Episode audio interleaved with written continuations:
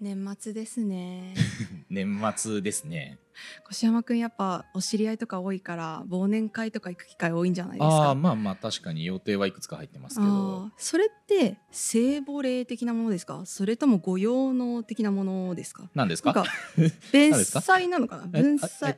主催主催？のみ主で催すか主催というのはじゃあえもしかして年夜ファンとかですかニェンニェンファン中国式？中いやいやあえっ、えとじゃあ台湾式ですか？ウェイヤーですか？えどういいう忘年会忘年を会ってそんなに形式あるんですか？ええええ。ええ昔からいろんな形式ありまあすすいません。忘年会としてしか認識してないです。そのタイプの方。バカにされてんのだけは分かったぞなんか はいということでですね。はい。今日は忘年会についてお話をしていきます、さあ早速バカにされましたけれども。皆さんあの僕がバカにされたってことは皆さんも大半バカにされてると思いますよ。い、やバカにしてるつもりはないんですけどはい。それだけね忘年会っていうものがはい。あのもともとすごい講義にうん分かれていたんですよ。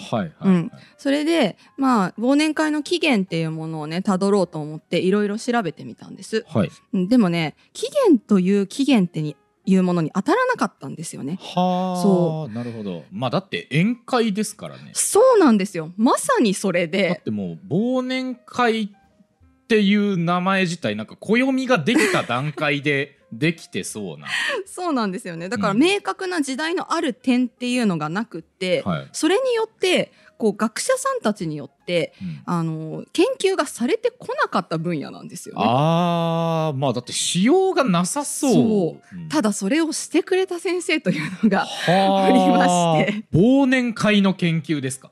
そうなんですよ。でそれがねもう明確にとってもわかりやすいタイトル。あすごい。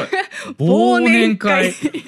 いいですね この本。そうなんですよ。でこれでどうしてその研究がされてこなかったのかっていうこととはい。でこの園田先生っていうのがはい。研究した結果そのね起源自体がこう多岐にわたる、うん。でそれが集結して今の形の忘年会に集まってきたんじゃないかっていうようなことをね唱えてはあ。いるんですよ。なるほど。面白そうですけど。ゆる書道学ラジオですよね、そ関係あるんですか忘年会うが？これがね関係あるんですよ。ああなるほど。どういう形でつながるんでしょうね？まずね最初の文献が室町時代なんです。あー最初の文献引っ張ってくんの好きですね。ええ。最初の文一次資料に当たりたいじゃない、そうですよね。間違ってるってすぐ言われちゃうから。はい。で今回はですねはい。サンタクローとは違いますよ、はい。巻物見ました。あ巻物。そうか巻物の時代なんだそうしかも全44巻。4444巻。きあるってことですか？44巻ある。すごもうそれの中で忘年会の記載のあるところを探しましてその中でね、まあちょっと面白い話。それこそ前回もした次元のお話とかはっていうのもちょっと解説できるようなこともありましたし、はい。まずね忘年会自体が日本でどうやって形成されていったのかっていうこと自体も結構面白いのでおー、一緒に見ていきたいなと思います。すごい、うんうん。えちなみにですけど、うん。巻物44巻読んだんですか？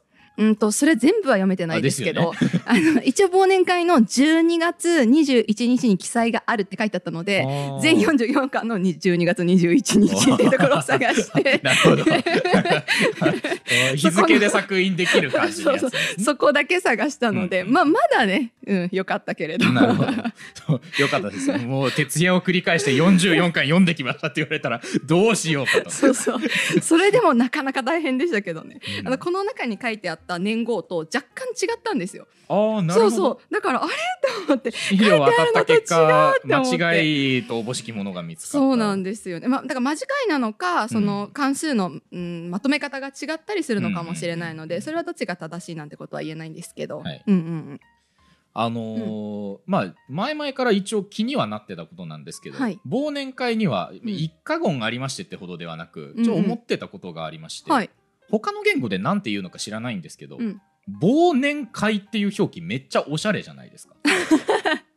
年忘れの会。年を忘れる会ってちょっとなんかポエミーというか、うんうんうん。そう。あの年末会とかじゃなくて年を忘れる会って表記してるのがなんかかっこいいなと思って毎年忘年会の時期には思ってました、いやそれを思ってたんだったら今回の回めちゃくちゃ面白く聞けると思います。あマジっすか、うん、うん。あじゃあなんか楽しみになってきそうました。なんですよ。もともとが、その、年忘れっていう表記が一番初めなんですけど、はい。で、その頃はまだね、この、雨季一年を忘れるみたいな意味合いは入っていなくって、はいはい。そうなんですよ。で、そこからどうやって、その私たちが抱えている一年間の苦労を忘れるっていう風になったのかっていうことだったりとか、あの、年忘れから忘年会っていう表記が初めてできるようになった時とか、はい。そういうのもね、辿っていけるので、はい。いや、ぜひ聞いてくださいよ。いいですね。ありがとうございます。いや、まさかまさかそれをおしゃれと思っていただいてたなんて。忘年会の何なんですか？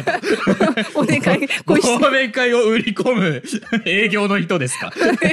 お願い進行委員会でして。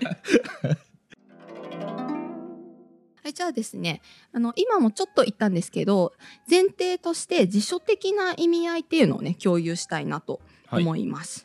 忘年という言葉、国語辞典によると、い一つ目は、自分の老いを忘れるほど面白く思うこと。あ忘年、うんうん。はいはいで、もう一つが、えっ、と、年齢の差を気に留めないこと。ほう、うんなるほど、そうそう。で、三つ目に、その年の苦労を忘れること。うんうん年忘れっていうのがあります。この時に年が1年間の意味で使わうんうんれてるっていう、ことそうなんでですよね、はい。でちなみに中国とかではあの3つ目の意味はないらしいです。あーはあはあはあ。うんうん。忘年的な表記はするけれども、うんうんうん。1と2の意味しか使ってない。そうなんですね。年の差を感じないみたいなそっちの意味の方がありますね。はいはい、うんうん、で、えーっと実際にその年忘れっていう言葉が初めて出た室町時代のねはい。書物を見ていこうかなと思うんですが関門日記ですね。該当箇所がえーっと12月21日の記載にあるんですけれどもはい。はい。まああのまた古い文献の PDF を見せられておりますけれども。実際のね記録というかあの漢文みたいに書かれているものはあの字幕で出してもらいます。あの、はい。意味の方だけ今は言いますね、はいはい最初に一杯酒を飲んでからうん。廉歌会を始め、うん。うん百飲が終わってから本格的に酒になり乱舞するまで盛り上がった。その教師はは年忘れのようだ。って書いてますはあ連連歌会っていうのは？あのまあ歌をつないでいく昔のはいはいはいうんなるほど、うん会ですね。そういう字ですね、うんうんうん。ああがあったらしいんです。がもうとにかくどんちゃん騒ぎするやつだぜって そう書そうそう。いてある。歌歌って、はい。もうとにかく全部読み終わったからはい。まあ、廉歌会っていうサークルみたいなのがあったんですよね、うん当時は、ううんんうん。でそれが終わってからどんまず飲んでどんどん飲んで乱舞するまでにもなったっていう記載が。あー。まあだから要は現代でいうカラオケ飲みってことですよね。あ本当そんな感じそんな感じ。はいはい。それがねここに書いてあるんです廉歌って書いてあるんです。あ、レンは令和でしょ。で「か」がなんで読めないかっていうとはい。これね普通の活字では歌は私たちが知ってる歌。はい。可能の顔2つつなげて「はい。ケツ」っていう字、なんですけどここに実際書かれているものっていうのは、はい。そのケツの方側が抜けてる可能の「か」が2つにつながってるそれだけが書かれてるんですよ。あ、なんか可能のかって言われたら面影は面影あるでしょ、そうなんです、はい。そうなんです。うんここで越山くんに問題です。ははい。歌という字、まあはい。こっちじゃない方です。はいはい。いつも思っている。いつも見てる歌。見ている歌、はい。あの歌という字は何文字でしょうか？象形文字かな？いや。指示文字かな？え？何文字かな？でも、うん。かって音がお。左側のパーツにも歌という字にも含まれているということはお形成文字なんじゃないですか？お見事。素素晴らしい。やった。当てちゃった。はい。で形成文字なんですけどここで前回私が少し濁したことがありました。はい。うん。えっと復習しておくと,、はい。えー、とまず象形文字は形を作ったもの、えー指示文字っていうのは場所を表したりとか状態を表す記号、そううんいうやつですね。ですね。で、会意文字っていうのは象形文字と象形文字と合わせたもの。はい。うん、形成文字っていうのは音と意味を合わせたものなんですけど、少し形成の音の方側にもちょっとした意味が含まれてるんじゃないかしら。いや、うんうんでもそうじゃないかもしれないかしら、みたいな話をしましたね。今回はがっつり意味を含んでるんです。ほう、うんまずですね、えっ、と、このケツの方側なんですけど、歌の右側右側でですねかけるっていう方側。はい。うんうん、それはあの口があ人が口を開いたっていう形成文字なんですあだからああ形成文字くびごめんなさい。えっ、と象形文字なんです、うん。うんあ、あくびってこういう字そうそうそう入そう、りますよねうん、。あくびこの字ですよね、ううん。んうん。そうなんですよ。だからこれは象形文字なんですけど、うん。歌うっていう字はえっとこっちの可能の川が2つつながっているもの、はい。そっちも歌うっていう意味を持っている怪異文字なんです。え？そう。え？可能のか二つで歌うっていうニュアンスを含むんあ含むっていうか本当に歌うっていう意味でその漢字そのものがあるんです。こそういう字がある。ある。そうだからさっきの関門日記にもその字で書かれてたでしょ？あれは省略されたわけじゃなくってあいやそういうの文字があるんです。そういう歌うっていう字意味の字なんだ。へえ。なんですよ。はあえじゃあこっち意味の方でもよくないってなりません？確かに。そうあじゃあ歌うのとうん口を大きく開けるっていううんうん。意味だ、意味に注目した意味のみに特化した部分を合わせて、うん。今の歌うが出来上がるそうなんですよ。その形成部分というかその音の部分が完全に意味もちゃんと説明しているものっていうのうんを特別に液性っていうふうに呼びます。液性、はい、液性っていうのはちょっと説明しづらいんですけど、またって言ったらいいのかな。どういう字ですか、漢文でしか多分皆さん見かけたことがないんじゃないかなこのはい液性、なんて説明すればいい？あ ま漢文でまたはいはいはい。あ、また、あ あ、あるあるあるある。そう習ったまあ習った。形だけを説明するのであれば、はい。鍋蓋赤っていう字の下の。の部分っていう感じですかね。うんうん。鍋蓋に赤の下の部分を足したような形。うん。それで液性っていう風に言います。うんうんうんうん。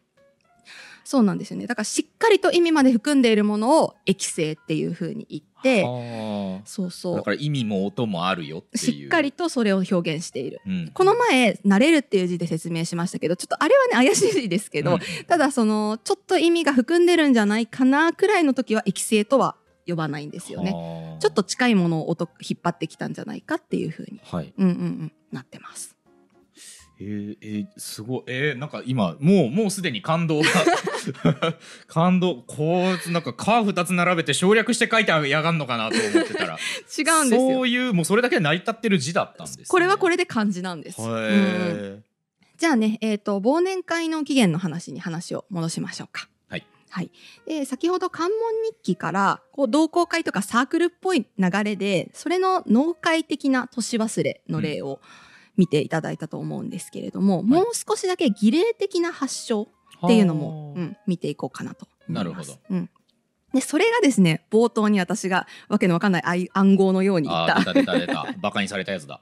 聖母礼っていううん儀礼があったんですけど、それはね、もちろん関門日記にも載ってるんです。儀礼的なものなので、天皇とかも行っていたもの。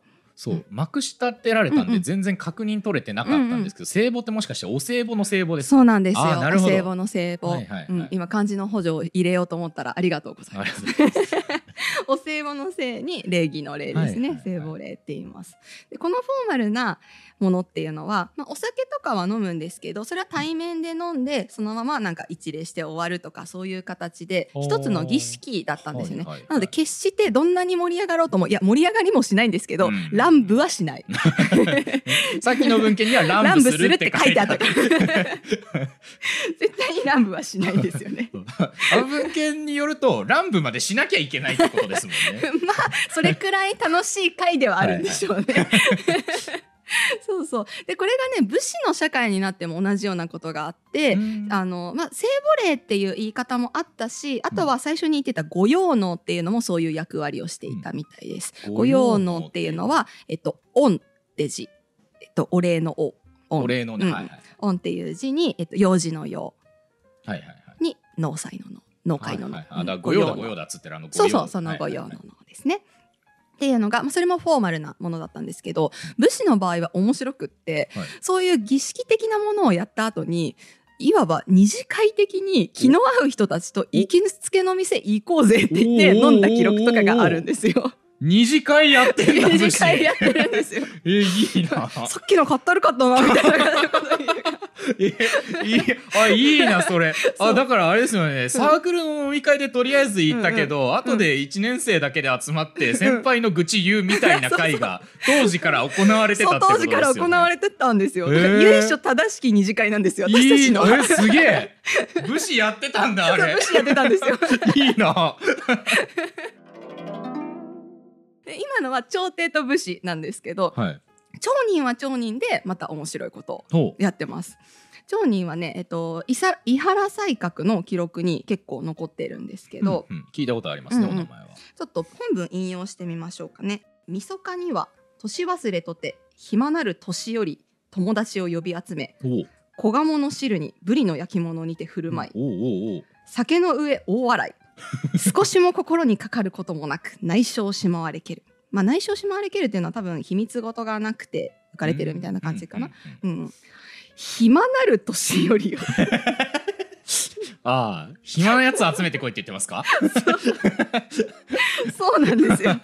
まあでもこれはねあの一説によると、はい。その頃って大晦日までもやっぱり仕事がたくさんあって、うんうん。忙しかったみたいなの。うん。でもその大晦日まで働かずに済んだうん暇な中流階級の人たちが忘年会をやっていたっていう。ああなんかどっちかっていうとなんか褒めてる意味で暇って言ってそうな感じもしますね、そんな感じはしますね。うんうん、そうそう、うん。私たちはもうこれだけ時間があるからっていう感じの。うんそうそうそう、んんああそう。だから仕事を収めましたって言ってる人たちの集まりだったそうなんってですよ。いうことですね、うんうん、楽しそうですよね。いいですね。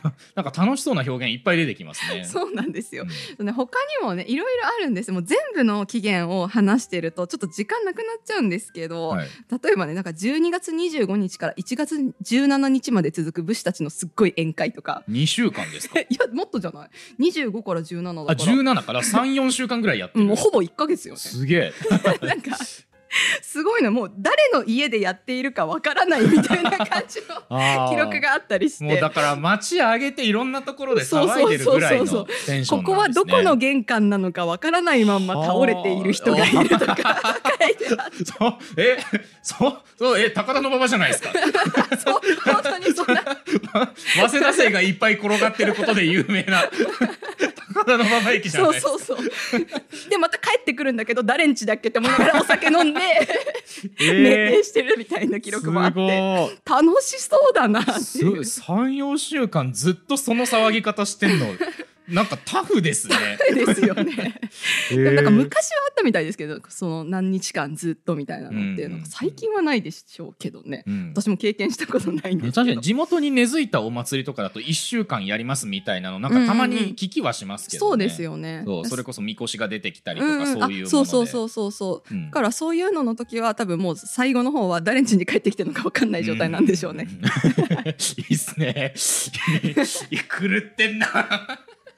飲みすぎてもそこまで行くことなかなかないと思うけど。大丈夫江戸時代からやってるから皆さん格付けできますよ 江戸時代の飲み方してんだいっつってできるんでそうそこを盾にね いっぱい飲んでいきましょそうそうでちょっと最後に一個だけ紹介したいのがう。はい。あの今までは全ての記録年忘れっていう記録だったりとか、はいあとはまあそれにまつわる儀礼の名前を紹介してきたんですけど、はい私たちが知りたいのは忘年会じゃないですか。そうですね。そうで忘年会っていう言葉が初めて使われた記録っていうのがありましてはい。またねその本っていうのがねすんごい皮肉な本なんですよ。なるほど。はい、18世紀末の随筆で「えー、と古今物忘れ」っていう本に描かれてるんですね。古今物古今忘れ。物忘れ。18世紀末って江戸時代江戸ですね。うんうん、江戸の後期の方ですね。はい。はい、で登場人物は中国人と通訳さん。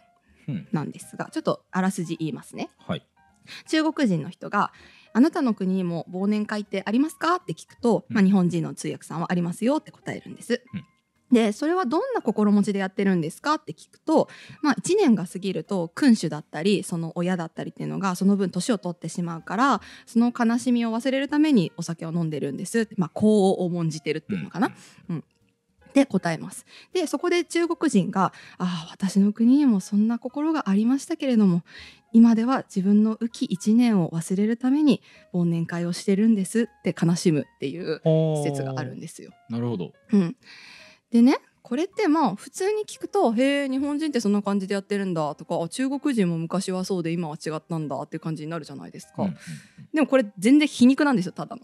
皮肉はいっていうのは何かっていうとこの著者の高部、えー、と竹部のあやたりっていう人は、はい。そもそもこの「古今物忘れ」っていう本を当時流行してたあの記憶術を冷やかすために書いたものらしいんですね。はあ。でその中にははあこう物忘れの名人が物忘れの仕方をうん。教えるために、えー、といろいろと教えようとしたんですけどはい。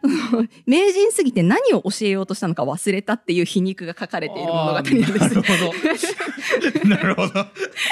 それで記憶術を冷やかそうとしてるんですよ。はあ。はあはあはあ だからねこれもあの中国人が本当に中国人として描かれてるっていうよりはその中国人っていうのに固くして、うんうん。当時日本で流行ってた忘年会っていうのがすでに雨季一年を忘れるために開かれていて、はい。それを冷やかすために書いたんじゃないかって言われてるんですよ。はあなるあー なえ難しいな。そうそうだいぶ遠回りしてるな。そうなんですだから皮肉本だからどうしても難しくなっちゃうんですけど、あーそっか。あーでもそうそういうタイプの皮肉本だとあの、うんうん。現代でもいろいろとありますよね。そうですね。なんか多分有名な一節だと思うんですけれども、あの各国の人々を、うんうん。あの沈没してる船から海に飛び込ませる方法うんうん。みたいなので、うんうん。いろんな対処法が挙げられてイタリア人には、うんうん。あの女にモテるぞって言ったら飛び込むぞとか、うんうんうん。そういうの挙げられててそう日本人にはみんな飛び込んでますよって言ったら飛び込むっていう。ああそんなんあったかもしれない。話がありますけどそういう感じのねあのいい皮肉が効いててうん、好きです、ね。そうですよね、うん。そうそう、まあ、現代にもねなんかビジネス書100冊読んだ人とかが ビジネス書について書くみたいな本とか。なんかちょっと私の背景にあるような気がしないでもないけど。江戸江戸江戸の本かな？江戸江戸のインテリの,、ねの本だと江戸の悪口本かな？そうか。じゃあこれは江戸時代の教養悪口本なんですね。そうなんですよね。教養悪口本なんですよ。ということでねここまで忘年会のいろんな起源について触れてきましたけど、どうでした？そうですね、うん。あのどんちゃん騒ぎしてるシリーズ、うんうん結構あるみたいで。そうなのよ。そう。もうだからかれこれ数百年変わってねえんだなって考えると、人間っていいですね そうなのよね。人間っていいのよね。でもどんちゃん騒ぎしかしてないからね。まさか現代までつながってる文化がその頃から形成されてたっていうのは 本当そう。そう二次会で上司に悪口言うのその頃からあるんですね。そうですよね。ね。中国もそういうのとかありそうですしね。うんうんそれこそ中国の書家とかもいろいろ酒飲んで暴れてたりとかするんで。そうそうそういう話とかもね結構あるんですけど、うんなんか でも中国の酒飲みはね本当にしょうもないというかしょうもない。中国の酒飲みがしょうもないって言ったら本当に語弊があるんですけど そうですね。そうあの書家の記録に残っていうんる酒飲みの人たちっていうのは本当にしょうもなくって、ちょっと紹介してもいいですか？ああはい気になりますね。あの唐の時代の,、まあ、あの僧というかあのお坊さんはい。で開祖っていう人がいるんですけど、うんあのちっちゃい時からね書が好きで、あの貧乏だったんだけどそのビワの葉って結構葉っぱが大きいのでビワの木を植えて、その葉っぱにこう字を書いてたっていうくらいねいじらしいはあこう幼少期をたどってるんです。はいはい。でもその彼がね成人するとどうなるかっていうとあの酒が好きすぎて酔いに任せて規制を発しながら、うん。寺中の壁や塀に字を書きまくった え？な何があったの？そんないじらしかった。思春期。な どうしたの？え？どどうしてそんな精神的に変なことが起きちゃっまえ？寺寺全体に字を書きまくった？た。塀などに書きまくったらしいです。え？しかもあの楷書っていう今使われているようなのじゃなくて草書っていう一番昔の崩されたもので、あのぐちゃぐちゃぐちゃっていう状態をはあえもう呪いじゃないですか。そうそう。だからそれのことをね競争っていうの。競狂争った草書ではいはいはい。競争って呼ぶの。えやば。そうええそそれ酒え酒そのなんか成人してからやってるわけですか、ええそれを、ええまあお酒が飲める年齢になってからでしょうね。ですよね。そういい年して、そう尾崎豊もびっくりですよ。修行の途中で何があった？まだ学校中のガラス割って回るの方が納得いきますよ。だってあの人はまだ思春期だから。お坊さんだから仮にも。そう。でもこの人の競争って結構後々の時代に影響を与えてて、うん。古典主義の人とかにとってもなんかあこの人の競争は学んでおこうみたいになって。る、競争から学ぶことがああるんでるんすかです。よ あるんです。よなんか通ずるものとかがあるんじゃないですか。はあ。だからね他の酒好きの人も競争を学んでたりします。えー、えマジか。で明の時代の人とかやっぱりねこの人も酒飲みなんですが。はい。酒飲みいっぱい出てくるなそうなんですそうなんです。忘年会ですからね そうでその人もやっぱり古典主義を掲げていて、うん。大岸っていう昔の書生と呼ばれていた人っていうのを学ぶ一方でこの開祖の 競争を学びまして。競争から学ぶんですね。競争を学びこの人も競争を書いていたんです。ああ。それはだからちゃんと酒飲んだりした状態で書いてるんですか？それもちょっとわからない。常に飲んでるのかもしれないし、酒飲んで書いてるのかもしれないんですけど。でこの人の場合はねめちゃくちゃ貧乏でだけどお金が入ると人を集めてめちゃくちゃ豪快に飲み歩いてなんならですね借金取りを連れ歩きながら。練り歩いてたらしい金です。取りを連れ歩きながら。そうそうそうみんな遊ぼうぜ飲みに行こうぜ借金取りあついてくる？みたいな感だから借金、だから金取りに来た借金取りと一緒に飲んでるってことですか。じ っていうえ面白いブレーメンの音楽隊みたいなそうなんですよ。でもこの人たちの忘年会たるやすごかったでしょうね。いやー絶対楽しいですよ。うんまあとりあえずか店の壁には競争を書くでしょうね。各店に。各店に。俺はサインだっつって。サインだって。言って店中に今日あった日記みたいなのとか。な客やな。絶対嫌だな。でも後々価値が出るんでそれ。でもそれってなんかどうどうなんでしょう。評価されてるのって没後とかになるもんなんじゃないですかこの人たちの場場合はその時代も評価されてました。ちゃんうと生前から、から、うん。ただやっぱり没後にしか評価されてないっていう書家の人たちもいますね、うんうんその人たちはだから飲んでなかったからいけなかったんじゃないです。か ああなるほど。ということはその生きてる間に売れるためには酒を飲めということですね。はいまあ今回ねいろいろ忘年会の起源とか、はい。酒飲みの書家について見てきましたけど。はい。あの一つだけね面白い事実があって、はいあのこれってにえー、と随筆だったりとか、うん。その年間行事物っていうものとかにはいろいろ記録が残ってるんです。うんうんうん。だけどあのそれぞれの日記にはね年忘れの記録がほぼないと言って過言ではない。はあ。個人の日記には残ってない、はい、だから無自覚に開いてたらしいんです。